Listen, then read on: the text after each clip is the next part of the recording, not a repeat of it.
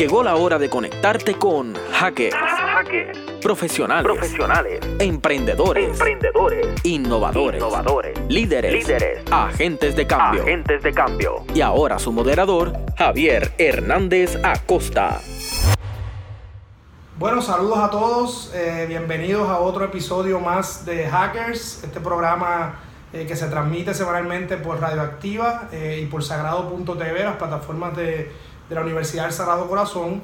Y en esta ocasión eh, no estamos en los estudios, estamos un poquito más lejos, estamos en Cali, Colombia, eh, y vinimos exclusivamente para eh, conversar un rato con una queridísima colega, gestora cultural, economista, profesora en el campo de la gestión cultural, Lady Gidio, que nos está recibiendo aquí en su casa, que también es un, un espacio de trabajo donde estamos de co-creación donde estamos eh, trabajando algunos proyectos, así que bienvenida a este, esta conversación y este proyecto. Muchas gracias. Creo que este espacio estaba muy pendiente. Hace unos cuantos y lo hemos viajes. hecho mucho sin la cámara, pero Ahora estamos formalmente poniendo conversación en, en, en cámara y en audio para que los, los, los- los amigos puedan un poco conocer muchas de estas conversaciones que tenemos eh, naturalmente. Yo, eh, para que tengan una idea, en el año 2013 yo tuve oportunidad de, de visitar eh, Bogotá para una conferencia académica y en ese momento contacté un proyecto eh, que se llamaba Industrias Culturales de Cali eh, con la intención de venir y conocer eh, de los procesos que se estaban llevando a cabo acá en la ciudad y un poco poder eh, conocer esos aprendizajes y llevarlos a Puerto Rico. Eh, así que Lady fue una de esas personas que me recibió y, y de ahí en adelante pues, pues ha sido una colaboración extensa en varios proyectos de los cuales vamos a hablar. Eh, pero antes que todo, para un poco conocerte, podríamos hablar, podrías hablarnos un poco de tu trasfondo académico y profesional. sí, bueno, yo soy economista. eh, me enfoqué mucho hacia la economía social. Creo que en un momento de mi carrera estaba diciendo para qué soy economista y como que la línea de desarrollo comunitario y territorial fue lo que me llamó a continuarla. Y posteriormente me meto en una especialización de evaluación social de proyectos, que eso encamina todo el tema también cultural. A través de esa experiencia, pues me permito entender muchas de las problemáticas de mi país, mucho en la línea de emprendimiento como una oportunidad, una posibilidad. Y posteriormente comienzo a formarme de manera eh, no de pregrado ni posgrado en términos de economía creativa y de la cultura, pero sí a partir de muchos cursos, dentro de ellos pues algunos eh, en Inglaterra, otros más de campo como en México, en Brasil, en Argentina, y eso me permitió tener como un panorama amplio qué estaba pasando en el mundo y creo que todavía seguimos divagando Claro. sobre, sobre ese ejercicio de economía creativa y de la cultura y que pues en este momento creo que ya estamos en una postura de, bueno, ¿qué tenemos que transformar para no seguir dando vueltas en ese mismo ejercicio? Pero ¿en qué momento eh, de, de esa formación tú dices, o, o posterior a tu formación, en qué momento dices, la cultura es eh, el, el vehículo el camino que voy a escoger para, para hacer todos mis inventos y, y- y mis ejer- ejercicios de cambio? Yo creo que yo no lo había entendido, pero ya estaba inmersa, como que había sido algo muy mecánico y en un momento eh, de la vida eh, termino trabajando en una comunidad muy eh, compleja en términos de desplazamiento en Bogotá, que se llama Ciudad Bolívar, y en términos de eso teníamos que brindarle a la gente oportunidades de generación de ingresos. Y eh, bueno, era como, ¿qué quieres montar? Una tienda, una venta de verduras, y de un momento a otro comenzaron a llegar como muchos ejercicios de identidad y creativos también, entonces muchos músicos, mucha gente de teatro, de circo y otros patrones mucho más, ni siquiera de la expresión o del, del proyecto productivo, sino también esa relación de lo que había con estas personas que venían de fincas y de otros territorios muy diferentes a Bogotá y de ahí te comienzas a replantear que no solamente es una cantidad de dinero que le tienes que entregar a las personas para que puedan resolver su vida, sino que comienzas a decir, bueno, y este problema no se va a acabar aquí. ¿Cómo, como profesional puedes abordar un poquito más allá esta solución y no eres solo un empleado que tienes que entrar en un horario y salir, sino que en últimas te está tocando y te está llegando muy fuerte, que yo creo que el, eh, a partir de eso bajé como 10 kilos y caminaba Siempre. mucho. Entonces como que dentro de todo ese ejercicio fue muy interesante entender que no eras una sola profesional que habías estudiado para ir a cumplir con un contrato, sino que tú comenzaste a cuestionar muchas cosas y me lo pusieron ahí eh, sobre la mesa. O sea, eh, hay muchas personas que están llegando a una tierra muy fría, una ciudad muy eh, competitiva, con muchas problemáticas diferentes de donde venías y que todo este tema eh, te lleva a la identidad, al trabajo en comunidad, a lo que perdiste del pueblo, a lo que estabas pasando con eso de, no, pues en mi tierra se escuchaba tal música o esto era un evento del circo de mi comunidad, no sé. ¿Cómo es y, cómo fue, si, si, si, pasó? O sea, este, muchas de las cosas que estamos hablando en este, en este proyecto de hackers es cómo estos profesionales también... Eh, tienen distintos trasfondos y van mezclando y, buscando esas intersecciones entre, entre disciplinas que parecerían de naturaleza distinta. Tú te formas en economía, estamos hablando de la cultura, estamos hablando del fenómeno humano, ahí, o sea, puro y duro, de tener contacto con la gente, con las comunidades, con, con, con, lo, con, con sus aspiraciones. o sea, ¿cómo se da ese, ese contraste de cosas? Porque a veces en la economía siempre pensamos en el economista que mira el macro y está desde afuera. Eh, producto interno bruto, producto interno bruto, mucho indicador, mucho indicador, mucho indicador que casi nunca tienen rostro, ¿no? Entonces, eh, yo creo que hay parte de tu perfil que tiene que ver con esa, ese junte de, de escenarios, ¿no? Seguimos. Eh, a mí lo que me pasó, y creo que después de que sucedió, entendí, mi proceso es hasta de familia. Cuando nosotros, eh, yo era muy pequeña, mi papá fue un líder comunitario por equivocación. Compró unas tierras en un lugar que después fue una invasión y mi papá en vez de salir corriendo, nosotros terminamos allí en un ejercicio de construcción de un comedor, comedor, comunitario, de una escuela. Entonces para mí esa relación con la comunidad siempre estuvo latente y después cuando crezco y entiendo que la economía tiene otras aristas y tiene otros eh, vínculos que no son solamente eh, la multinacional o la empresa o el banco, eh, comienzo a entender que puedo hacer cosas que también están encaminadas a algo que se llama alineamientos de política y que puedo hacer cambios. Entonces desde ahí dije, bueno, puedo hacer y puedo ayudar a, eso que viví cuando fui muy niña, que además por valentía de mi papá no fue salir y, y ya, solucionaremos esto quitándonos de ese espacio que podría ser peligroso, sino que era, bueno, podemos hacer algo dentro de este territorio y nos enseñó también ese ejercicio. Posteriormente creo que las circunstancias se dieron, mi vida parece que tuviera todos los pasitos así como que haz esto porque ya viene esto. Entonces cuando pasé a Ciudad Bolívar, después llegó un proyecto para manejar 48 municipios del país, en un contexto todavía, eh, ahorita estamos en posconflicto, en ese momento todavía estábamos en el conflicto y estaba en terrenos que eran muy complicados, pero que yo creo que en esa adrenalina del ejercicio social y del impacto, fue muy interesante y que uno no entendía el riesgo. Creo que ahorita ya después de 10 años digo, ay, yo estuve allí.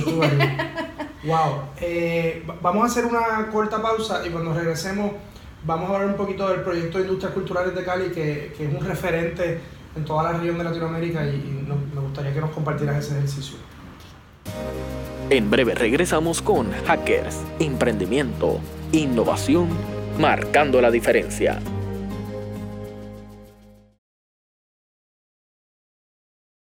Regresamos a Hackers, profesionales del emprendimiento y la innovación. Bueno, y aquí estamos de vuelta eh, con Lady Gidio. Y Lady, háblanos un poquito de ese proyecto de industrias culturales de Cali, eh, que fue un, un, ejercicio creo que muy importante y un referente para todos los que estamos trabajando el tema economía creativa, de cómo llevar estos procesos y de, y de enfrentarnos a las realidades y las complejidades de estos procesos? Eh, bueno, como te decía antes, eh, dentro de esta línea de mi vida, todo fue así como muy dado porque tenía que estar acá. Por un tema de salud, eh, yo salí del país y termino en Cali. Y te cuento esto porque, como marcaba en la historia, yo soy caleña, pero vivía hace muchos años en Bogotá. Y dentro de eso, pues por este accidente termino en esta convocatoria, en esta invitación y vengo a ser coordinadora de emprendimiento, que fue un ejercicio muy interesante porque dentro del marco de ese laboratorio era entender qué pasaba, primero en mi ciudad, que tenía como eh, una cantidad de artistas y de muchas eh, personas como con formación, porque además creo que es innato, pero también hay desde el año 50 muchas instituciones que están formando profesionalmente a estos artistas, entonces hay como toda la riqueza para poder trabajarlo. Entonces asumo yo una responsabilidad muy grande, no es el emprendimiento que es lo que contaba anteriormente, una posibilidad y que puede ser que funcione o que no. Acá estamos hablando de profesionales que sí o sí necesitan un escenario para que esto funcione.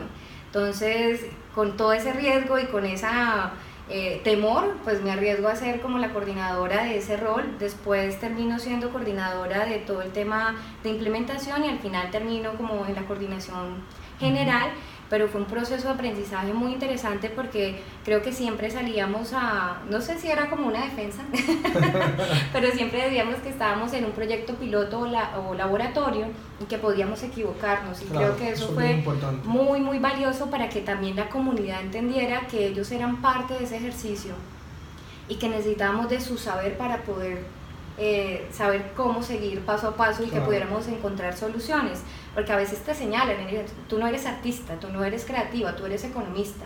¿Qué sabes de música o qué sabes de artes visuales? Entonces uno como, no, sí, no, yo soy artista frustrada, todo bien.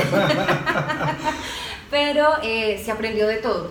Se aprendió desde los procesos logísticos, desde el tema de la producción misma, desde el tema de tener criterio. Yo soy un público formado, no soy artista, pero entendimos que era esto que teníamos que hablar de formación de públicos, pero no formación de públicos para eh, vender solamente, sino de este proceso de entender qué cosa te es entretenimiento, que también es muy valioso, pero que también es cultura, identidad, arte, que también te promueve un tema de formación o de educación. Claro. Que eso fue como muy positivo. E, ese proyecto, eh, mirándolo de afuera, tiene que haber tenido unos aprendizajes interesantes para el gobierno y, lo que haría o no después, o lo que ha hecho y lo, o lo que no ha hecho después, para el público y la comunidad de Cali, que sé que, que también hubo ejercicios de llevar esa producción cultural que a lo mejor no era tan visible a, a, eso, a esos mercados.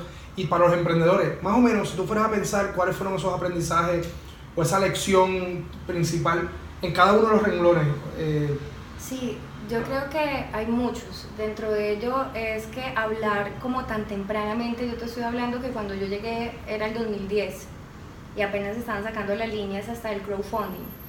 Eh, pero hablar de mercados cuando no hay una demanda clara ni siquiera en el 2017 donde eh, hablamos de intangibles y que nos gustan las experiencias, pero todavía no hay un valor ni tampoco un reconocimiento de cómo pasar esa línea delgada de la creación a la venta, que todavía nos cuesta saber cuál es el precio, pues en el 2010 estábamos perdidos y una de las ah. conclusiones al final es, si no existe demanda, pues no hay mercado, no hay economía creativa, ni industrias creativas y culturales, ni emprendimientos. Y, muchas veces, perdona que te, que te interrumpa, todo este tema principalmente con la cultura, que es el área que trabajamos eh, más, pero en muchos otros sectores, a veces todavía los esfuerzos de promover estrategias de desarrollo económico eh, vienen de arriba hacia abajo y queremos muchos emprendedores, muchos emprendedores haciendo cosas bien innovadoras, bien innovadoras y al final eh, no necesariamente existen los mercados para eso.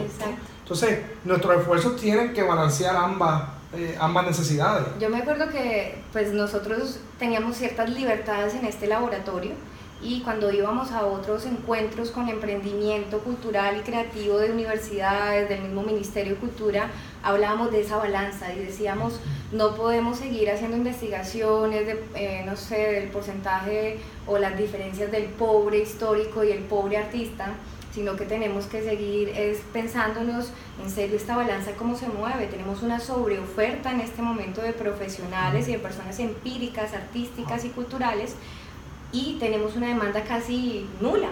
Entonces, allí qué hacemos? Pero esa pregunta como que en ese momento era muy Eleno.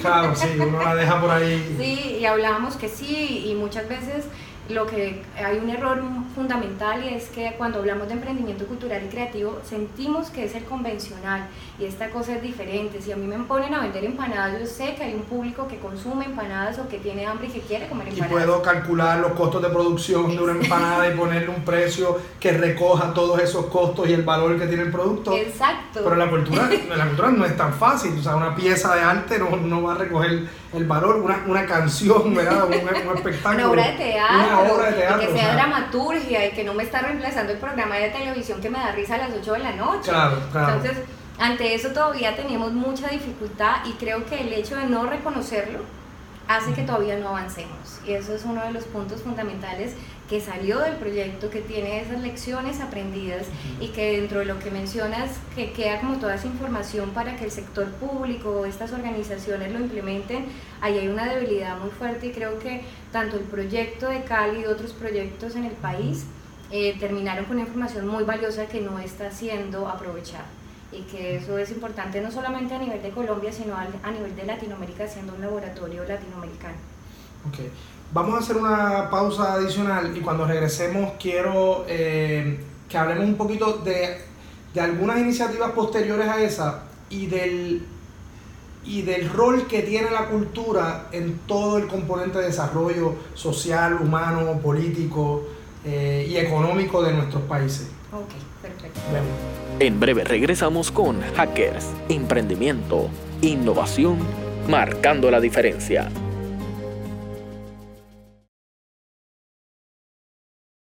Regresamos a Hackers, profesionales del emprendimiento y la innovación.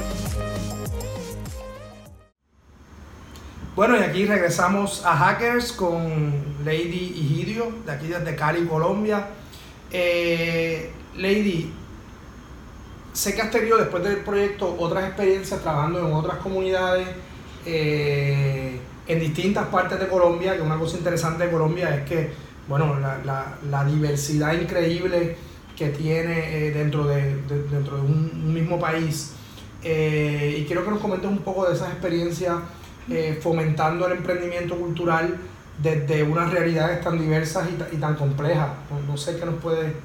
No, ha sido muy valioso como el post, porque creo que cuando te encierras casi cinco años a ver los mismos emprendedores que además terminamos en una comunidad muy integrada y muy interesante, también como que comienzas a asumir solo una realidad. Y posteriormente salgo y me voy como todo el tema del litoral pacífico en un ejercicio con comunidades afrodescendientes en unos contextos muy difíciles pero que a su, a su vez se complementa con temas medioambientales.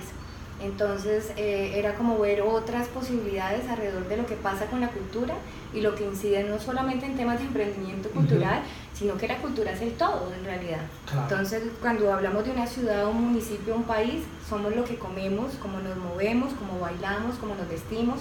Yo hoy estoy vestida de México, de, de un producto que compré muy identitario de Oaxaca. Y que recoge toda, todo un montón de Claro. tradiciones y de identidades. Y que cuando yo fui veía a todas estas mujeres vestidas con sus bordados, yo decía, increíble. Eso es lo que es de ellos. Que es de ellos y que pues no están peleando como con las grandes marcas que nos instalan en los medios de comunicación y tengo que tener esa marca, sino que ellos estaban muy orgullosos vistiendo sus bordados. Entonces como que digo yo, qué chévere, y esto nos pasaba con el litoral pacífico y hay una riqueza absurda en este territorio. Y estábamos muy idealistas, eh, pensando cómo eh, los candidatos que fueron elegidos como alcaldes de 50 municipios del litoral pacífico colombiano y algunos gobernadores se sentaban a la firma donde sus planes de desarrollo de los siguientes cuatro años incluían a la cultura como motor de desarrollo. Ok. Hicimos una cosa maratónica con un equipo increíble, al final lo logramos, que decíamos que era nuestro milagro, y lo firman. Lastimosamente, pues estos ejercicios necesitan de un acompañamiento, de recursos y demás, y entonces queda allí como una buena intención, como un buen ejercicio de primer paso, pero le falta como eso, eso post. Yo, yo- cuando mencionabas el tema de la importancia de la, de la cultura para estas comunidades y cómo lo es todo, pienso en el caso de Buenaventura, que, que tuve la oportunidad hace unos meses eh, contigo de ir, de visitar y de cono- conocer una comunidad de músicos. Eh, y yo creo que eso es mi experiencia allí valida que muchas veces hay unos entornos que tienen una importancia económica, digamos en el caso de Buenaventura, pues bueno, el acceso al Pacífico y, el, y, el, y toda la economía portuaria que se, genera alrededor de eso, eh, y muchas veces que, que el elemento humano queda eh, solamente en función de eso, o sea, Buenaventura es Buenaventura, pues porque ahí está el puerto, Y Como- trabajamos para el y pueblo. trabajamos para el puerto, como si no hubiese ciudad, como, no hubiese, como si no hubiese gente, cultura. Y, y en aquel escenario, eh, mi, mi, experiencia y mi aprendizaje fue como que eso mismo, wow, o sea, la cultura es el, el único motor o posibilidad de, de darle vida real y de poner al, al, al, ser humano en el centro del desarrollo, ¿no? Eh, casi siempre esto, en algunos escenarios lo contrario, el humano en función de desarrollo económico, desarrollo económico para qué y para quién si no es para nosotros mismos, ¿no? que hablábamos de cómo tenemos que voltear el, ese como esa relación porque siempre nos han dicho tenemos que buscar soluciones para establecer un desarrollo económico y generar puestos de trabajo. Claro. Pero ahorita cuando hablamos de todo este tema cultural y creativo parece que estuviéramos y además de los millennials y de todos estos cambios de pensamiento es como pensamos primero en esos sueños, en esa parte social, en ese desarrollo social y a partir de allí tomamos las decisiones para que haya un desarrollo, desarrollo económico. Pero duramos no sé cuántos siglos pensando que primero es el dinero y que desde ahí vamos a determinar si tú tienes que ser ingeniero industrial para que vayas y trabajes a la multinacional que está en tu ciudad o tienes que aprender, no sé, logística porque estás en Buenaventura y tienes un puerto. Pero te preguntaron, Javier, ¿quieres ser cantante? ¿Quieres ser músico? ¿Actor? No, y entonces, ¿qué necesitamos para que tú funciones alrededor de tu arte? Nadie se ha preguntado eso, nos preguntamos desde lo económico a lo social, pero no desde lo social a económico, y yo creo que ese es el rompimiento de paradigma más fuerte de todo lo que estamos hablando. Y, una de las cosas bonitas de, y, aprovecho esto para hacer el vínculo con, el, con tu experiencia académica, eh, apoyando la, la, formación de artistas desde el componente de, de emprendimiento y gestión cultural, es que usualmente el que está estudiando alguna profesión artística es porque tiene ese escenario de que, de que pudo escoger, ¿verdad? Sí, que a esta generación le tocó más fácil. Claro, y entonces nuestra responsabilidad es ver cómo también apoyamos que, que estos profesionales tengan las destrezas, los conocimientos y las competencias para mantenerse en la profesión, porque muchas veces lo que yo quiero es que tú sigas haciendo precisamente ese trabajo artístico que te apasiona y que, y que te gusta. ¿Cuál ha sido tu experiencia en la formación? Eh, sé que, que trabajas mucho con, artistas visuales. ¿Y, qué, tenemos que decirle a estos, a estos artistas que, están en formación? Pues yo doy gestión cultural, artistas visuales, y me ha tocado ver más o menos esa labor en muchos talleres en otros artistas, en otras manifestaciones artísticas y creo que he aprendido mucho más de ellos que ellos de mí. Pero además creo que me ha permitido en, en, esa, digamos que mi aporte también es mi aprendizaje y es entender qué es lo que les estamos construyendo a ellos para que puedan hacer lo que quieren hacer. En últimas, mm, uno de los puntos o anécdotas que me ha sucedido es que la carrera busca que sean artistas y eh, o que en realidad pues no que sean artistas pero que la relación o la convicción sea artística. Y muchos de ellos egresados terminaron en gestión cultural y haciendo posgrados de gestión cultural. Entonces están cambiando su rol pero de allí es que estamos determinando que necesitamos seres híbridos sin necesidad que se conviertan en el abogado o el economista pero sí que entiendan cómo moverse como desde diferentes ángulos. Entonces yo creo que eso es lo que nos está pasando, que estamos pensando y que dentro de esa colaboración desde la docencia es no quedarnos informando y dando información a los alumnos 1, 2, 3, 4, 5, sino que estamos diciéndole, pensemos todos porque aquí nadie ha dicho la palabra final y cómo de verdad buscar soluciones para ellos mismos.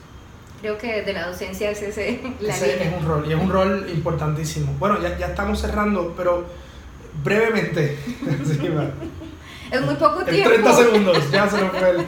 tantas charlas en tan poquito ¿Qué, qué, qué, nos falta como, como región latinoamericana eh, en temas de, de economía y cultura?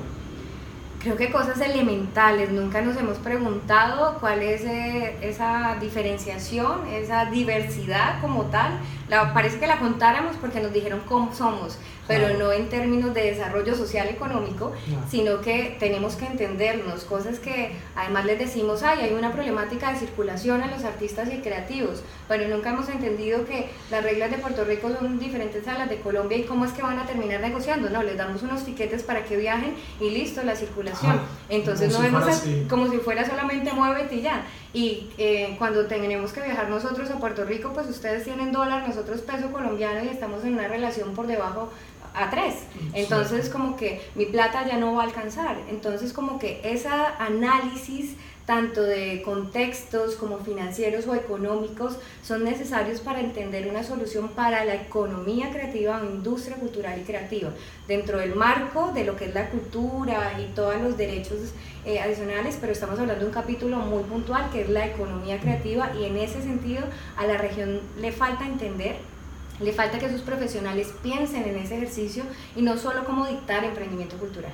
Le falta entender las dinámicas económicas de nuestros países, al menos de los 20 que siempre establecemos dentro de la región, para saber que podemos tener un territorio de circulación e intercambios tanto económicos, pero también de retroalimentación, de aprovechar nuestras diferencias y a veces hasta de marcarlas, porque en este tema globalizado, pues estandarizarnos sería un grave error. Entonces, ¿cómo pensarnos de verdad en ese ejercicio? Y creo que aquí necesitamos muchos profesionales de diferentes carreras antropólogos, economistas, administradores, psicólogos, que nos permitan tener como todos esos puntos eh, de ver esta situación y este contexto y así encontrar soluciones concretas y completas, porque por ahora estamos haciendo todavía ejercicios muy costosos porque llevamos muchos años repitiendo lo mismo. Y, bueno, y, qué bueno, nunca lo planifico, pero siempre al final todo el tema de esa interdisciplinaridad eh, es vital para mover estos procesos que son que son bastante complejos.